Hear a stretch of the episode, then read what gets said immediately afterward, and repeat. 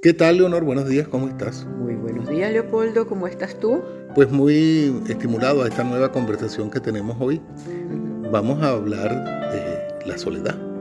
Ah, qué interesante. Sí, he estado investigando algunas cosas sobre la soledad, sobre todo eh, eh, el, significado y concepto de la misma, ¿no? Y, y yo creo que lo más corto que he visto como definición de soledad es la carencia voluntaria o involuntaria de compañía. Así que esa carencia de compañía viene de la palabra soledad del latín, de solitas. Y creo que tiene relación con, obviamente, estar solo. ¿Y qué es estar solo para ti? Bueno, mira, yo creo que la soledad tiene varios matices. Tú puedes estar solo como opción, como también puedes sentirte solo estando en compañía. Pero yo creo que definitivamente eh, la soledad es cuando te das cuenta que no tienes a nadie a quien decírselo, ¿no? Que te encuentras realmente aislado.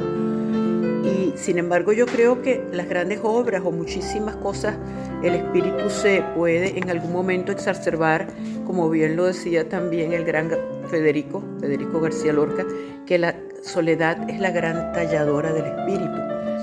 Eh, mientras, mientras sea una soledad escogida, mientras sea una soledad provechosa, fructífera y que te sirva de inspiración para realizar algo grande, pues mira, yo la justifico. De recto, me parece un sentimiento terrible, aberrante y espantoso que siempre o casi siempre trae consecuencias inclusive físicas, ¿no?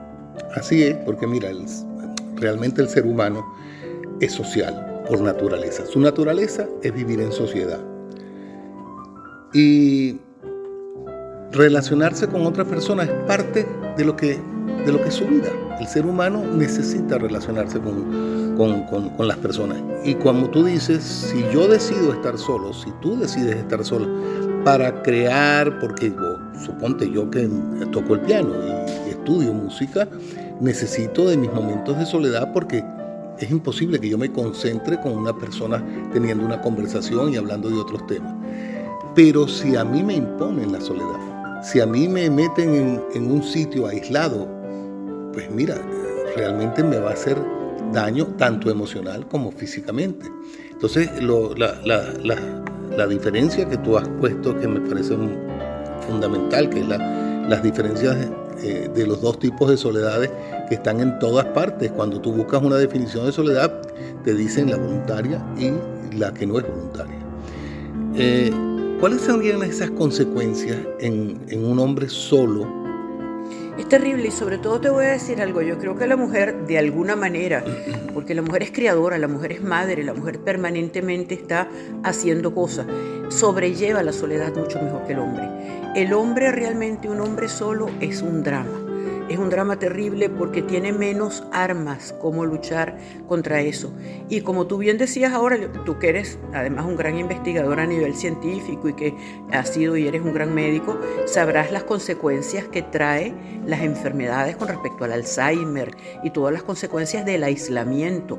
La gente necesita relacionarse, la gente necesita al otro, la gente necesita ese contacto no solamente físico, sino ese compartir ideas que es tan sabroso además. Sí, bueno, eh, yo creo que el hombre fundamentalmente, como dijimos antes, es un ser social.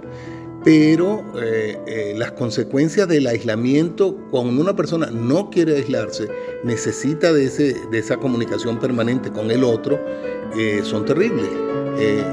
aunque existe una soledad que es la más filosófica y profunda, que hace alusión a la experiencia íntima y personal de cada persona y, se trata de la soledad existencial. Cuando una persona se siente sola, cuando una persona, aunque esté rodeado, se siente sola. ¿Te acuerdas aquel dicho que dice no hay persona, no hay soledad peor que la, de, dos, en compañía? Por supuesto. Eh, eh. eso es terrible, eso es terrible. Pero ya llegar a la profundidad filosófica de una soledad existencial ya toca, o es el inconformismo del ser humano es el, permanente cuestionamiento de, qué hacemos, quiénes somos. Pero yo, esa es una soledad mucho más profunda, más difícil de manejar si se quiere, más neurótica.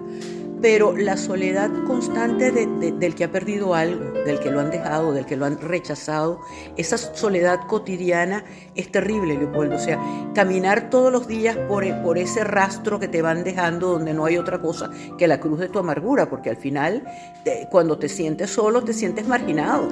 Eh, eso es verdad, eh, pero ese tipo de soledad no es la filosofía que yo estaba hablando. Esa soledad es la soledad emocional, la que te queda cuando, por ejemplo, rompes con tu pareja, cuando te dejan, cuando tú o cuando se te muere alguien. O cuando sí, cuando viene la ausencia de la ausencia del otro, la ausencia o de lo que tenías. Porque si tenías una vida de hogar llena de hijos y con una pareja y de repente aquello desaparece por X situación. Sí, pero ya eso es más frustración, ya eso tiene otro tipo de connotaciones. Yo creo que la soledad en sí es la ausencia del otro, la ausencia de la compañía. Sí, pero la tienes la ausencia de la madre, la muerte del padre. la compañía es el otro. Eh, eh, siempre es el otro, pero quiero decir, es una soledad emocional. Repercute en ti tanto que llegas hasta la depresión reactiva. Las personas que llegan, cuando yo como médico he recibido personas que han tenido una pérdida reciente y están en ese periodo de luto, están sumamente deprimidas generalmente. ¿Y por qué no se encuentran sin el otro? la otra, la madre, la hija, eh, la prima cercana que tenían, el amigo que tenían, etc. Y Como decía Jorge Luis Borges, estoy solo y no hay nadie en el espejo. O sea, constatar. ¿Cuándo te das cuenta de que estás solo, Leopoldo? Cuando constatas realmente que no tienes a quién comunicarlo, que no tienes a quién decirlo, que te, que te, que te eh, estás todo el tiempo haciendo diálogos contigo mismo ¿ah? y cuestionándote y preguntándote por qué. ¿Por qué estoy solo? Porque a nadie le gusta la soledad. Hay gente que sí, fíjate que yo tengo amigos, tenemos yo, amigos yo personalmente no lo creo. Bueno, pero o por lo menos nos fingen de que están contentos estando a Mí eso, a mí eso siempre me da un poco que pensar. Pero esa soledad, este, dentro de lo que yo he buscado, es considerada como la, la, soledad social, sí. que es la sociedad donde no hay entorno social, donde esa persona se aísla en una casa. Pero tiene sus momentos de esparcimiento, busca contactos con el otro, se recrea y utiliza esa soledad social para, de repente, yo sé específicamente de quién está hablando, de un gran artista, para crear una obra. Eso es distinto porque esa es la soledad buscada. Sí, pero es buscada, pero a veces la soledad buscada es por momentos. Esta, esta soledad social es cuando te aíslas definitivamente, cuando te vas a vivir a un sitio aislado, en el campo, etcétera, solo, infinitamente solo, sin contacto con la... Y hay gente que lo hace.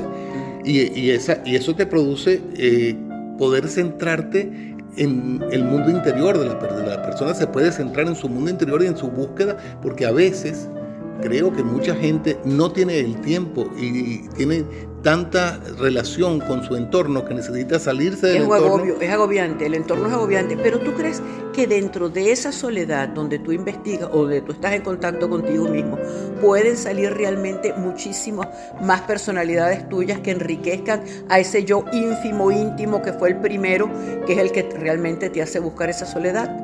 Pues no sé, porque yo no he, no, no, no he, no, no he has encontrado esas miles de seres dentro de ti.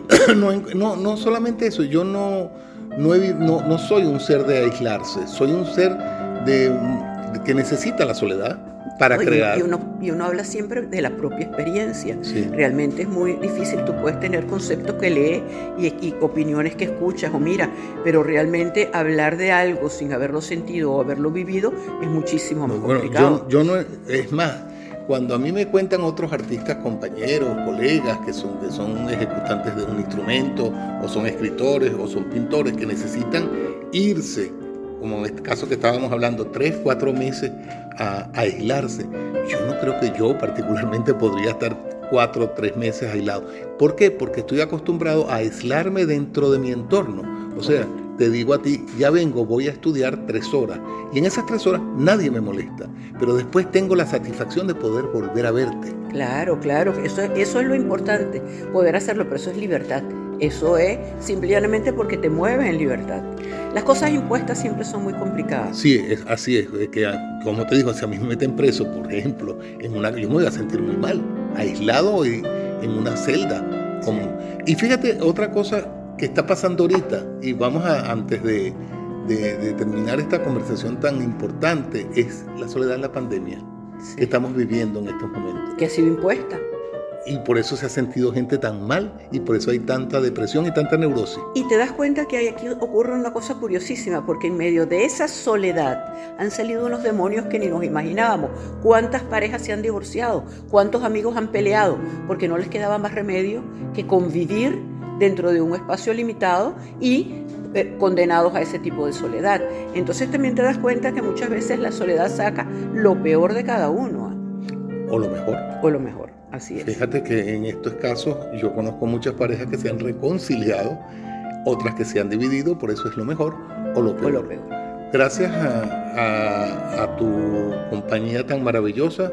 Eh, ya estaremos hablando de otro tema pronto. Señores, gracias por oírnos. Gracias, Leopoldo. Gracias, Leonor. Tal vez.